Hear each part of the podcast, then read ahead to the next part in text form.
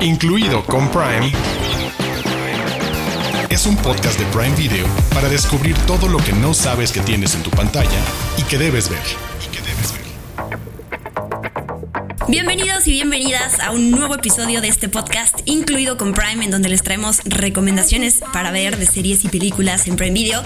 Yo soy Diana Su, hoy vamos a estar cambiando de género para hablarles de historias que tienen que ver con drama, con comedia, con música y con documentales. Y para ello, como siempre, me acompaña mi querido Arturo Aguilar. ¿De qué vamos a estar platicando?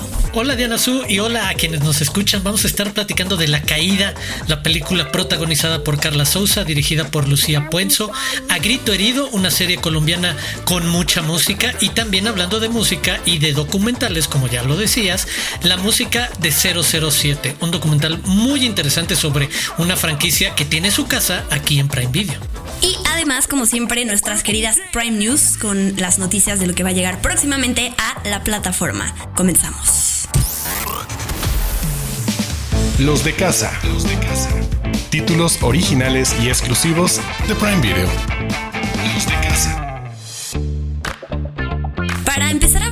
Primer estreno que nos emociona muchísimo, quiero contarle a la gente pues que estoy en el Festival Internacional de Cine de Morelia y tuve la oportunidad de asistir a la premier mundial de la película de la que vamos a hablar ahora. Y fue bien padre porque me sentí lo más cercano del Festival de Cine de Cannes cuando en las noticias solo escuchas que una película fue ovacionada y que la gente aplaudió durante 10 o 15 minutos. Y yo pude vivir eso aquí y lo pude vivir esta película porque fue increíblemente bien recibida por la gente que estaba ahí. Estoy haciendo mucho el misterio sin hablar y presentar de qué vamos a hablar, así que ya voy a llegar a eso. La caída estrena el 11 de noviembre es la nueva película dirigida por la argentina Lucía Puenzo, protagonizada y producida por Carla Souza. Tenemos muchísimo que platicar sobre ella y además al final de esta conversación que tendré con Arturo vamos a tener una entrevista con la propia Carla Souza y con Lucía Puenzo, así que estoy muy emocionada. Arturo, ¿por dónde quieres empezar? ¿Por dónde quieres empezar tú? ¿Cuál fue tu primer sentimiento al salir del... Yo ya pude ver también la película, no pude asistir a la función, pero ¿cuál fue el primer sentimiento con el que saliste de esa sala y que querrías destacar como, yo también lo creo, una película muy interesante por muchos lados, desde lo temático hasta a nivel narrativo y cómo se desarrolla la historia? Pues mucho orgullo de entrada por lo que se logra con esta película a nivel actoral, a nivel dirección, a nivel... Eh, pues hubo mucho mucha preparación, ¿no? Para, sobre todo para Carla Souza, de aprender a hacer clavados, no sé cuántos años pasó haciéndolo. Pero bueno, creo que podemos empezar contándole a la gente que no sepa de qué se trata esta película para que sepan eh, qué van a ver. La historia está inspirada en hechos reales. Se trata sobre una clavadista de élite veterana que se llama Mariel y ella está, eh, le queda, digamos, una oportunidad para poder competir en los Juegos Olímpicos. Pero en el Inter sale a la luz una verdad de abuso. Ganar, competir es realmente el sueño verdadero o eh, hay que sacrificar algunas cosas para pues hacer otro bien. Esa es más o menos la, premisa, eh, la conté de la manera más para dejarlos picados y que quieran ver la película.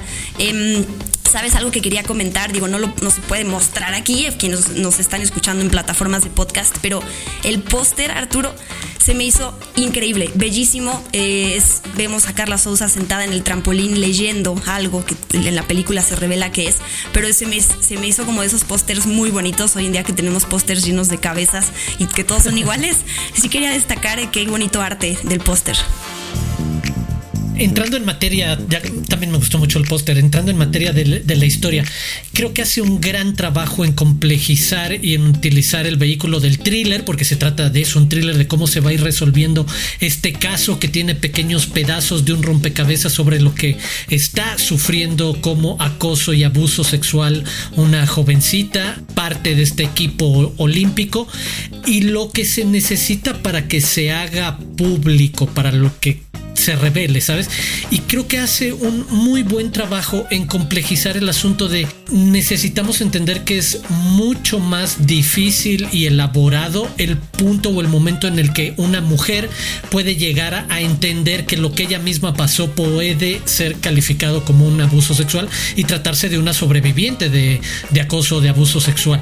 Y creo que hace muy bien eso en ponernos, yo lo sentí además en la muy buena incomodidad que le doy todo el crédito obviamente a Lucía Puenzo como directora de los primeros 30 minutos, la primera hora en la que vemos un poco la réplica, incluso hasta en la narrativa que se ve en los medios, alrededor de un hombre que es protegido por muchas otras eh, personas, mientras que a la víctima, no víctima, sobreviviente, que es como se le debe de llamar, se le cuestiona o no se le da crédito o se le empieza a catalogar de mil cosas o a desacreditar de, mil maneras.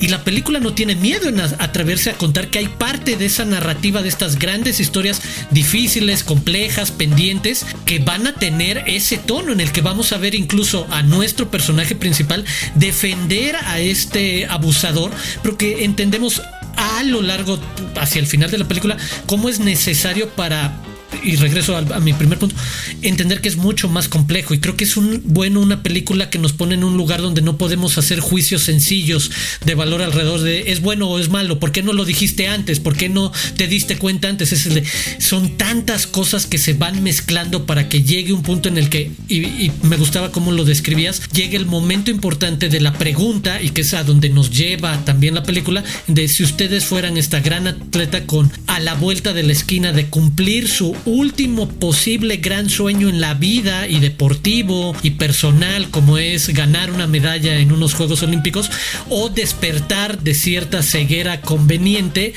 y hacerlo justo por otra mujer, por otro ser humano que, lo necesita y es eso, es al, final se trata de un drama humano, empático, que conecta con una conversación compleja, súper necesaria, y hace eso, creo.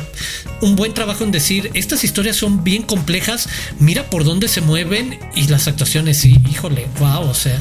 A todos les va eh, hacer sentir algo esta película, ¿no? Te va a hacer sentir coraje, frustración, alivio, eh, algo va a provocar en cualquier persona, ¿no? Es interesante también cuando salí, salí de ver la función, escuchar las diferentes opiniones, ver por el lado actoral la evolución de Carla Souza, ¿no? Porque pues la primera película que se me viene a la mente sobre ella siempre, siempre es Nosotros los Nobles y ver eh, ella también como productora el compromiso que tiene con este papel que tuvo a nivel físico de la preparación a nivel mental, porque ella, como todos los actores, han necesitado eh, terapia también, ¿no? De poder tratar estos temas y retratarlos, porque es una profesión, son actores, se tienen que meter en el papel de gente buena, de gente mala, pero al final de cuentas los mueve como a cualquier humano. En todo sentido de la producción se nota lo mucho que se acompañaron, que se ayudaron, que esta, este ejercicio como de catarsis que seguro generó en muchas personas la película y lo seguirá haciendo, me gusta mucho. Y la otra parte es, tú ya resaltaste la reflexión la historia, pues que es lo más importante, pero también la parte técnica, todas estas tomas literal de clavados, wow, o sea, sí, sí, sí me, me, emocionó la película eh, de, de, ver cómo todas ese tipo de cosas pudieron haber sido resueltas luego con, no sé, efectos o con, ay, bueno, saltó, pero no vimos cómo cayó. Trucos de cámara, exacto.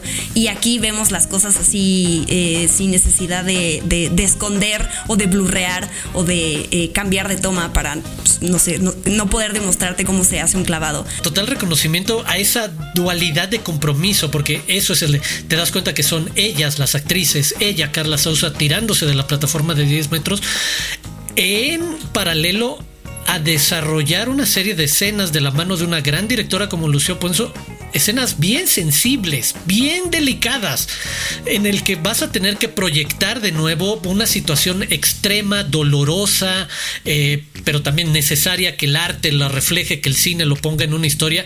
Se le, híjole, no es ninguna, no es fácil por ningún lado, por ninguno de los dos extremos. Es el, solo para pararte y tirarte necesitaste meses y meses de entrenamiento antes de que empezara a rodar la, la, primera cámara, pero para darle esa autenticidad que una buena directora aprovecha para, como dices, darle mucha más fluidez a esos momentos de competencia, cuando las vemos entrenar, entrar y salir del agua y que la cámara también se mueva en esos espacios de manera interesante. Sí, me emociona mucho la conversación que se va a generar cuando estrene esta película 11 de noviembre en Prime Video.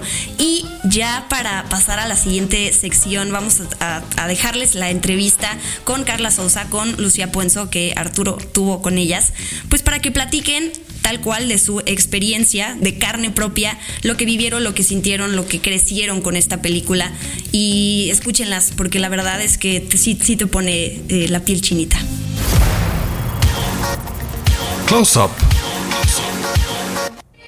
El invitado de la semana. Carla Lucía, muchas gracias por estos minutos para Incluido con Prime. ¿Cómo se sienten de ya estar lanzando esta película? Un proyecto largo desde diferentes facetas que se vea. ¿Cómo se sienten de estar en la recta final y empezar a recibir esa buena respuesta, esa buena retroalimentación? Yo muy agradecida, eh, agotada, o sea, acabo ya sin voz, pero este, agradecida y, y emocionada de, de toda la, la reacción que, que, ha tenido la gente. Yo no sé a lo que me, yo re, en realidad no me esperaba, no sabía a lo que venía.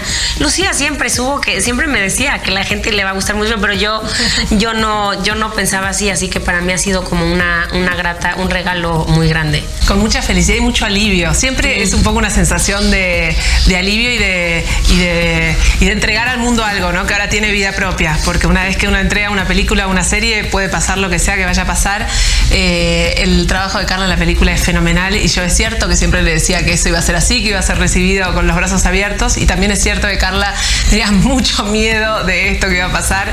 Así que parte de mi alegría y mi alivio es verla así, verla que ya ahora está entendiendo que la aplaudieron de pie en Morelia. Me llamaba casi sorprendida y yo le decía, pero es que esto iba a pasar, pero, pero ella realmente eh, sí, estaba preparada para otras cosas y está muy Estaba preparada para la guerra.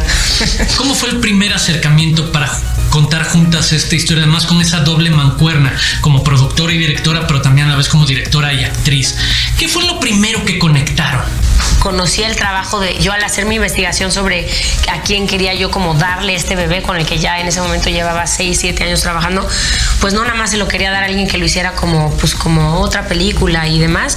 Eh, y además yo hice un, una investigación y, y, y, aprecio muchísimo todos los temas de los que hablaba Lucía en sus, en sus películas anteriores, desde XXY, Guacolda y demás. El, eh, habla, el agua es un personaje muy importante, la sexualidad, el abuso y lo trata de una complejidad y con muchos matices y era algo que, que yo sabía que ella eh, iba a poder honrar estas, estas historias y no hacerlas blanco y negro.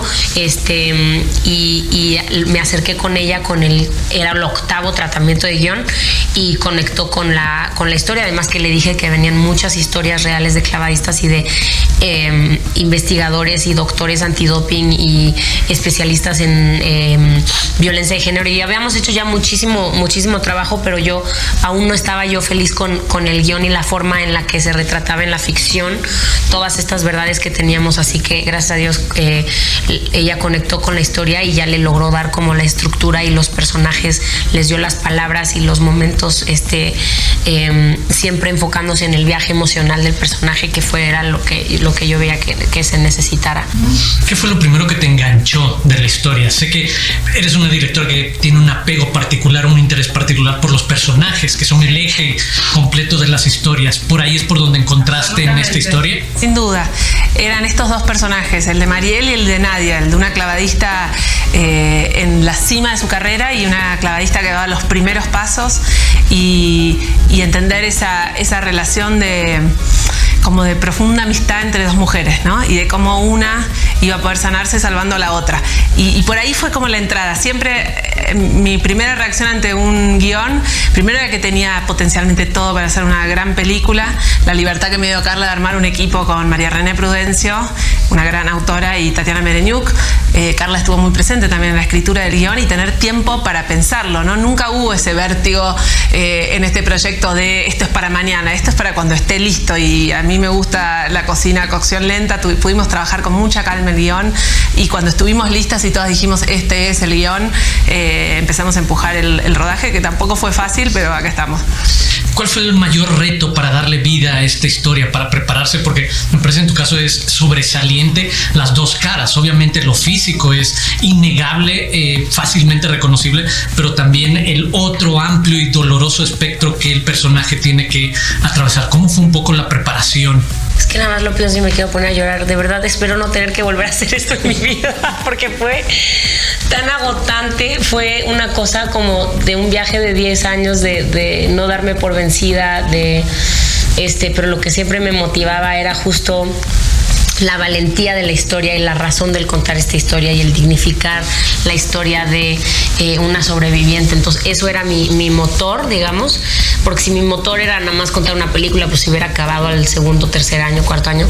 Entonces, eso era lo que realmente me, motivaba a continuar. Eh, pero sí fue, o sea, no te voy a mentir, el, trabajo más difícil físicamente y emocionalmente de, mi vida y, y no creo que, no sé, o sea no hay tantos de esos en, la carrera. Yo no siento que, no puedo repetirlo cada año, pues es una cosa que, realmente este, fue, muy especial.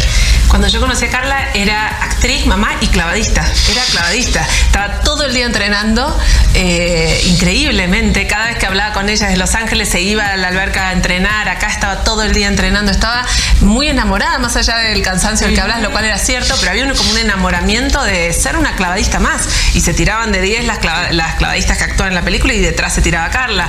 Entonces eh, fue un rodaje también de mucho riesgo en un punto, ¿no? Porque teníamos no solo nuestra actriz protagónica saltando todo el día de 10 metros, amamantando un bebé eh, y con una dieta muy estricta, sino también a una niña que nunca había actuado, que también se tiraba no de la de 10, pero de la de 3, porque también había entrenado, y un montón de clavadistas que igual estaban haciendo muchas retomas de saltos muy difíciles. De hecho, sí. muchas veces clavadistas muy famosos bajaban diciendo, es la cuarta vez, tengo la muñeca un poco salida.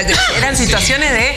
Eh, era un rodaje de, al, de alto, de alto riesgo. riesgo. Se filmaba eh, en las noches. Ellos estaban sí. a las 4 de la mañana, ningún clavadista está listo para, para hacer esos, esas, esos clavados. Sí. Y en pandemia, ¿no? Y entonces, bueno, todo eso, ese cóctel hacía que realmente era un rodaje que cada día lo festejábamos porque todo había salido bien y salió bien todo hasta el final. Pero bueno, no podíamos eh, creerlo. Sí. ¿Cuál fue al final de todo esto el mayor descubrimiento? Cuando ven el producto terminado, la obra artística terminada, ¿con qué se quedan? ¿Con qué sentimientos se quedan en este momento? Para mí fue una cosa muy especial y mágica estar en Morelia porque yo nunca había visto la película con gente.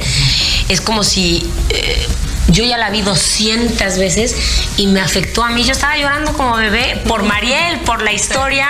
Me conmovió muchísimo a Carla, a mí, este, la historia como tal. Y lograr que a mí, que yo ya digamos, ya estaba yo tan desensibilizada, como se diga, que me afectara a mí de esa manera. Y yo no esperaba nada y acabaron, acabaron los créditos y la gente se puso de pie y había gente conmovida llorando. Y, dije, y yo como que no, todavía estoy como saliendo de, ese ensueño que, que, fue, pero se agradece de, tal manera y, como que yo pensaba que ya me estaba volviendo loca con tantas cosas. Uno ya cuando está tan cerca del material y del, y del esfuerzo y todo lo que es hacer una película, se le olvida lo bonito que es cuando la gente lo, lo vive esa experiencia y lo, lo, sagrado que es ese momento. Y para mí fue valió ha valido la, la pena toda la, la, labor que se, se, le metió. Yo la vi también como dice Carla infinidad de veces en una sala de mezcla en sala de color en sala pero jamás la vi con público. Hoy a la tarde seguramente la vea con público. O sea que estamos realmente en el nacimiento de, del encuentro de la caída con el público. Y siempre es un misterio qué puede pasar uh -huh. pero también es un gran alivio entregar algo y que haga su vida no de acá en más eh, ya no es nuestra la película Sí. Finalmente, un comentario sobre la importancia de que el arte, en este caso el cine, aporte a las conversaciones y de, en el mejor sentido aporte a la complejidad de conversaciones pendientes con personajes que tienen estos matices y que hacen que nos alejemos de estas, estas dicotomías sobre cuándo una sobreviviente de acoso o abuso sexual puede o no hablar o decidir o enfrentarlo, reconocer la importancia del cine y del arte, de proponer estas conversaciones que además son tan actuales tristemente como nunca. Sí, el, cine, el cine que a mí me gusta, que me gusta filmar y que me gusta ver, eh, es visceral y el cine no es solo peripecia y, cabezas pensando, sino que te golpea el sonido, te golpea la música, te golpean cuestiones, te diría casi arquetípicas que van por lo que no entendemos, pero en algún lugar sí entendemos, ¿no? Y de esos viajes uno procesa cosas que entenderá con el tiempo, pero que empiezan a poner algo en marcha, que es mucho más que una conversación racional, es eh, em, abrirle la puerta a, como a un canal de emoción que, que es muy eh, misterioso que va a provocar en los espectadores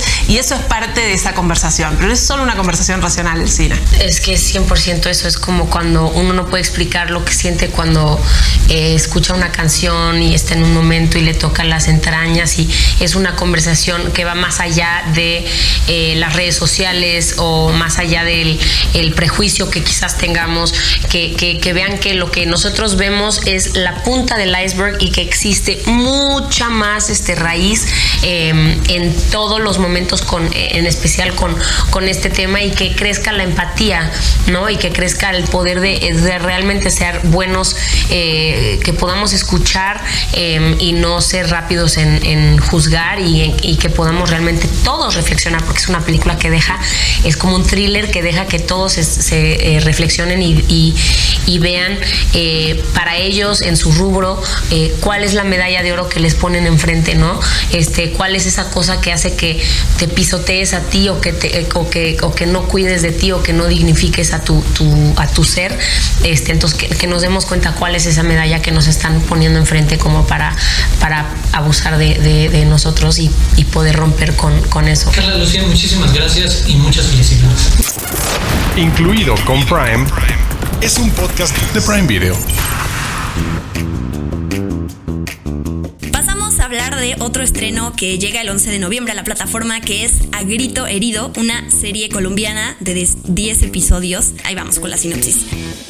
Es un grupo de amigas, cada una con diferentes trabajos y situaciones en la vida, que se reencuentran en una boda después de una serie de eventos desafortunados que, las hacen que terminen cantando en el escenario y entonces esto de alguna manera va a cambiar sus vidas para siempre.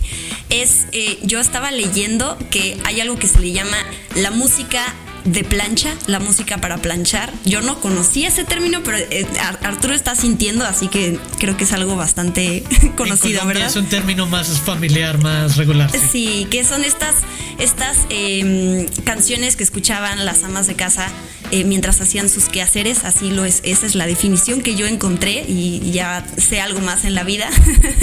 y eh, pues son estas canciones de los 70, de los 80 y 90, porque la serie está llena de momentos musicales.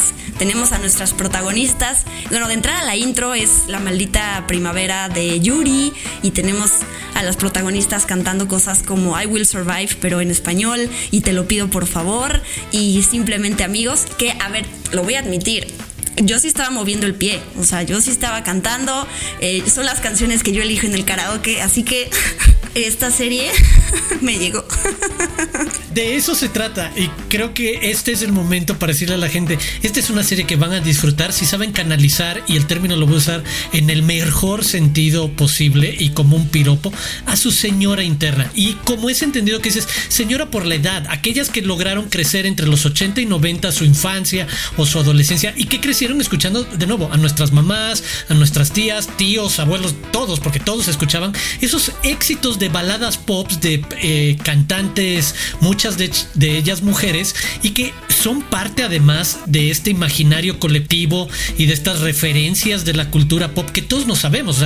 la maldita primavera es por supuesto uno de los himnos básicos que todos ubicamos eh, en México y fuera de México, este, como estas canciones de azote y, demás. Pues bueno, dentro de ese tono creo que hace un muy buen trabajo para juguetear con este aspecto de nostalgia y musicalidad que coincido con lo que cerrabas diciendo. Yo también me estaba moviendo.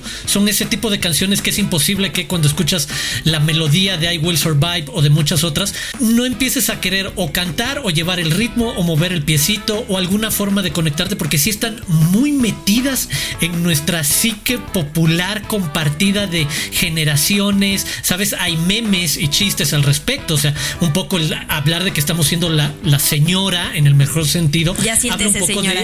no, de ahí viene. De estos memes y de cambios generacionales es quizás sea un poco más atractivo para ese público que para muchos más jóvenes que quizás también se pueden divertir porque sé que jóvenes entre los 15 y 18 siguen en las fiestas festejando y cantando con las mismas canciones, con Juan Gabriel, con Yuri, con todas estas intérpretes. Entonces por ahí se mueve esta historia y además creo que también me resultó refrescante ver que esta historia coral de varias amigas que se reencuentran y tienen que buscar juntas superar un, momento difícil sea con señoras, no sea con jovencitas. Creo que tenemos siempre un montón de series que están protagonizadas por gente joven que nunca llega a los 30. No, aquí son señoras, señoras, tal cual, señoras que te dicen, no, yo ya tengo una carrera en esto, yo ya soy profesora, yo ya me dedico a esto otro, bla, bla. Lo cual le da otra capa interesante de asomarse a cómo ven con, además, mucho cinismo que te da tener más de 30 años sobre, pues las cosas no son blanco y negro, no son rosas, sino que no hay cosas tan fáciles la pasé muy bien con Negrito Herido, la verdad, lo debo decir. Eso, a mí aquí yo no creo en los gustos culposos. Yo creo que hay que eh, estar orgullosos y si nos gusta esta serie está padrísimo que podamos eh, compartirla con nuestra mamá, abuela, con quien sea que pueda, que quiera pasar un... Es una feel, feel good show, se puede decir, ¿no? Para sacarte una sonrisa. Rápido, las protagonistas son Jamie Osorio, Verónica Orozco, Yolanda Rayo, Diana Ángel y María Elisa Camargo. Y bueno, para repetir, estrena el 11 de noviembre en Prime Video. Desde las profundidades. Joyas de Prime Video. Relativamente poco, recordarán que hablamos en este podcast que se agregaron las 25 películas de James Bond a Prime Video y no habíamos platicado de un documental que llegó posteriormente que tiene que ver con esta saga, que es la música de 007. Eh, todos sabemos, hay demasiados elementos que conforman un estreno, una producción de la, una película de James Bond y una de ellas es la música. Más allá del tema central, ¿no? Que enseguida tú cierras los ojos, lo escuchas y puedes ver a James Bond, es la identidad musical que crearon desde hace mucho, que es increíble. Pues están estas canciones intros de las películas que son interpretadas por superestrellas y que cada vez que ves a una película es como toda esta promoción de, ok, ¿quién va a ser el tema principal, el tema musical eh, principal? Y eh, así también conoces a nuevos artistas. Yo no, no estaba familiarizada con Billie Eilish antes de que escribiera la canción de No Time to Die y me volví fan de ella después de escuchar su música. Pero bueno, este documental se centra en contarnos datos curiosos, ¿no? De, a través de entrevistas y de, de, pues un recordatorio al pasado de todas estas canciones que han conformado las, la saga de James Bond. Y está, ¿te, gustó? Está, está muy interesante. Siento que está resume muy bien la cantidad de años y de películas que hay. Fascinante, me encantó. Eh, porque además es asomarse un poco al detrás de una de las franquicias más ricas y longevas en la historia del, del cine y que además ha involucrado, como dices, pocas películas, pocas sagas, franquicias pueden jactarse de tener eso. Además, una identidad muy particular con cada canción de James Bond que sale junto con una película es un suceso por sí mismo, más allá de la película. Aquí nos vamos a enterar cómo obviamente tiene una enorme relación con cada una de las películas, pero sabes cómo va respondiendo a lo largo de las décadas. Es eso, no, no estamos hablando de a lo largo de los años, a lo largo de las décadas, cómo ha ido respondiendo a quien invitas, a Shirley Bassey, a Sam Smith, a Sheryl Crow, a Paul McCartney, a Billie Eilish, eh, la tapa electrónica de, los 90. Mm, me parece súper interesante estos documentales que nos permiten ver un poco cómo se hacen las películas, cómo se acercan a estos artistas para decirles, oye, vas a hacer esta colaboración. Básicamente tu canción es un personaje más de la película, casi tan importante como cuando se confirma Daniel Craig es el nuevo James Bond. En su momento Timothy Dalton es el nuevo, o Pierce Brosnan era el nuevo. Me, gustó muchísimo. Y, y, lo otro es el acceso precisamente que te da este nivel y perfil de, documental hecho por los propios productores y por quienes tienen los derechos que te pone en la primera fila a escuchar los comentarios de esos que trabajaron haciendo esas cosas. Como dices, desde el tema original y John Barry y los arreglos que vinieron después a la música, la evolución de los temas musicales junto con la evolución del tema sonoro, que mucha gente no, los, no tendría por qué saberlo, de hecho, no mucha gente, pero el ringtone de mi teléfono es el tema de James Bond. Oh, ok. Sí, es así como de esas cosas de me gusta mucho, es súper identificativo, es muy corto y no hay manera, tú le decías, que cerremos los ojos y sepamos cuando te digo la música, la tonada de James Bond, no sepamos a qué nos referimos y que te puedas asomar a cómo creció, evolucionó, eh, fue un arte colaborativo junto con la identidad que fue construyendo la saga, con las películas, con sus protagonistas, a mí me fascina. En su momento he tenido de la saga James Bond he tenido todas sus versiones, desde la colección en VHS hasta la colección en DVD, hasta la colección en Blu-ray y ahora contento de que puedo ver todo en Prime Video. Sí, además es un buen momento porque pues ahorita no tenemos James Bond nuevo, justo está esta búsqueda, no sabemos cuándo, qué va a pasar, pero mientras tanto... color, sabor, origen vaya a ser el siguiente James o Jane sí. o Jakes Bond el no genérico James Bond. Y este documental, como ya decía yo hace ratito, que muestra datos curiosos, como por ejemplo que YouTube grabó un demo y, salió terrible, esa, esa historia es, me, me, llamó la atención. Pero también lo que a mí me generó viendo esto de este documental es pensar pues cuál es mi canción favorita compuesta para películas de James Bond. Esa y la otra John Barry, tú ya lo mencionaste, creo que muchos luego o, no desconocemos o se olvida este nombrecito que es tan importante para la franquicia, así que lo mencionan varias veces en el documental, espero que quien lo vea se quede con ese nombrecito de John Barry, John Barry, él es el, el, genio entre muchos otros. Pero bueno, ¿cuál es tu canción favorita de una película de James Bond? Puedes elegir tres. Jack White de Alicia Keys es una que me gusta gusta muchísimo. La de Paul McCartney, Live and Let Die, la verdad también es como está en mis favoritas. Y pondría un, un comodín, cualquiera de la etapa de Shirley Bassey, su voz y su proyección y lo que tenía como en ese tono entre erótico, juguetón, internacional, cosmopolita. Sí. ¿Las tuyas? siento que cada vez que alguien me pregunte voy a dar una respuesta diferente, pero... Este día, esta semana... El día elijo All Time High de Rita Coolidge, elijo The World Is Not Enough de Garbage y solo porque lo que, lo que significa esa película para mí, la primera película de James Bond que yo vi en mi vida fue eh, Die Another Day. Entonces la canción de Madonna, ese momento cuando empieza la película y creo que salen unos alacranes, eso es como de las primeras cosas que viene a la mente de pensar en ella. No será la mejor, pero ese es como el momento en donde empecé a entender y empaparme de lo que significa cuando va a salir una película de James Bond y ya luego fui para atrás y luego para lo que sigue. Pero mm, está padre también. Hablamos de un montón de intérpretes y no habíamos dicho Madonna. ¿De qué nivel es la franquicia Bond que Madonna fue una de las muchas colaboradoras? Hay Chris Cornell también, Adele. Sheena Easton, Adele, claro, ese también fue un muy buen tema. Y además, o sea, estas canciones hasta luego terminan ganando el Oscar, ¿no? Ya, o sea, como que no es representan mucho más a, Jack White, que eh, representan mucho más que solo el, algo que vamos a musicalizar el principio de la película de James Bond con esta escena súper clásica de sale y dispara y la sangre llena la pantalla, sino que también, o sea, ganan premios y Grammys y no solo el Oscar, sino muchas cosas. Entonces, sí. Y eso es lo que escuchamos en el documental, porque ellos dicen tal cual, te abre la puerta a muchas cosas y es mucho más que colaborar con una canción para una película. Sabes que se convierte en algo con vida propia que te acaba llevando a premiaciones que quizás no habías imaginado crashear esa fiesta tan rápido o tan fácil. Exacto. Así que esto ya está, ya estrenó en la plataforma la música de 007 para que la vean. Digo, lo vean. Prime News. Noticias calientitas de Prime Video.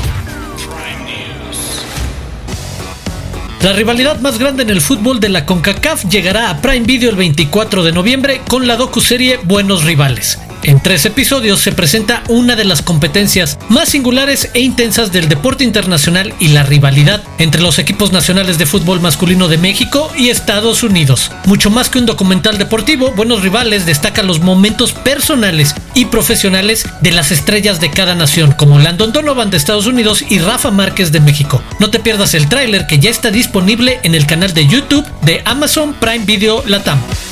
Prime News. Qué bueno verte de nuevo tan pronto, señor Wick. Para los fanáticos de la franquicia de John Wick, en el 2023 llegará la precuela El Continental. Esta serie está contada desde la perspectiva del administrador del hotel durante la década de los 70 en Nueva York, donde enfrentará demonios de su pasado mientras intenta obtener el control del icónico hotel, que para los que no saben es un hotel que sirve de punto de encuentro para los criminales más peligrosos del mundo. El papel que interpretó Ian McShane en las películas va a ser interpretado por Colin Woodell, acompañado por Mel Gibson, Ayomide Adegun y nuevas estrellas. Pronto platicaremos más de esta esperada producción. Incluido con Prime, es un podcast de Prime Video.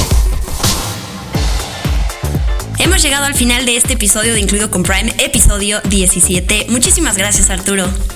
Muchísimas gracias a ti, Diana Su, y a todos los que nos escuchan semana con semana. Por supuesto, los invitamos a escucharnos de nuevo en el próximo episodio, dentro de una semana, el próximo jueves, y a escribirnos utilizando el hashtag incluido con Prime. Suscríbanse al podcast en Amazon Music o en cualquier plataforma de podcasting que tengan, que utilicen, que prefieran. Y recuerden que ya nos pueden ver en video. En YouTube, lo único que tienen que hacer es buscar Amazon Prime Video Latam ese es el canal al que tienen que suscribirse. Ahí nos pueden ver. Y bueno, también pueden seguir a Amazon Prime Video en las diferentes redes sociales como Prime Video, M, arroba Prime Video MX. Y a mí me pueden seguir como arroba Aguilar Arturo. Y a mí me pueden seguir como arroba guion bajo Dianazú. Y si cayeron de pura casualidad a este podcast, eh, suscríbanse a Prime Video para que vean nuestras recomendaciones sobre todo la caída, porque se van a llevar una, una grata sorpresa. Muchas gracias, nos escuchamos la próxima semana con un nuevo episodio de Incluido con Prime. Adiós.